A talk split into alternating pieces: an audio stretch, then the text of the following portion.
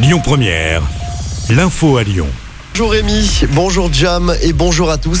C'est un procès hors norme qui s'ouvre d'ici quelques minutes à la cour d'assises spéciale de Paris.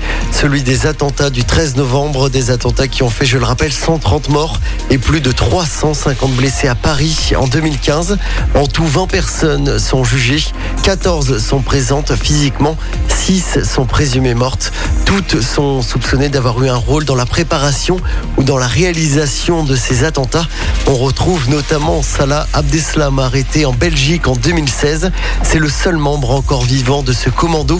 300 avocats et 1800 parties civiles sont présents pour ce procès historique. Procès qui sera d'ailleurs filmé le verdict est attendu en mai prochain. Autre procès qui s'ouvre aujourd'hui, mais cette fois à Lyon, celui de deux hommes accusés d'avoir séquestré et violé deux femmes dans un bar associatif. C'était en 2017 à Lyon. Les victimes avaient été retenues pendant plus de 10 heures. Le verdict est attendu ce vendredi. Fin du pass sanitaire dans certains centres commerciaux français à partir d'aujourd'hui. Le pass sanitaire ne concerne plus que 64 établissements contre 178 auparavant. Neuf départements, dont le nôtre, le Rhône, sont encore concernés par la mesure. Je rappelle que dans la métropole de Lyon, il faut présenter le fameux sésame à Confluence, à la Pardieu ou encore à Carré de Soie, à Vaux-en-Velin. Un salon pour aider les jeunes à trouver un logement ce mercredi à Lyon. Le rendez-vous est donné jusqu'à 19h à l'hôtel de ville. Une soixantaine d'exposants seront présents. Le pass sanitaire attention est obligatoire pour accéder à l'événement. On vous a mis toutes les informations évidemment sur notre site internet lyonpremière.fr.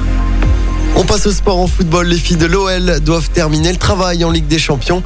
Une semaine après sa victoire 2-1 en Espagne, l'OL féminin reçoit Levante pour le match retour des barrages de cette compétition. Début de ce match à 18h. Et puis toujours en football, je rappelle la belle victoire de l'équipe de France. 2 buts à 0 contre la Finlande hier soir au Groupama Stadium. C'est Antoine Griezmann qui a inscrit un doublé pour son premier match au Groupama Stadium. Karim Benzema n'a pas marqué, mais il est à l'origine des deux buts côté français. Avec cette victoire, la France est première de son groupe avec 7 points d'avance sur l'Ukraine. La Coupe du Monde 2022 au Qatar se rapproche donc pour l'équipe de France.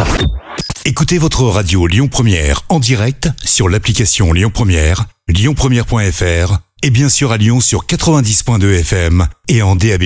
Lyon Première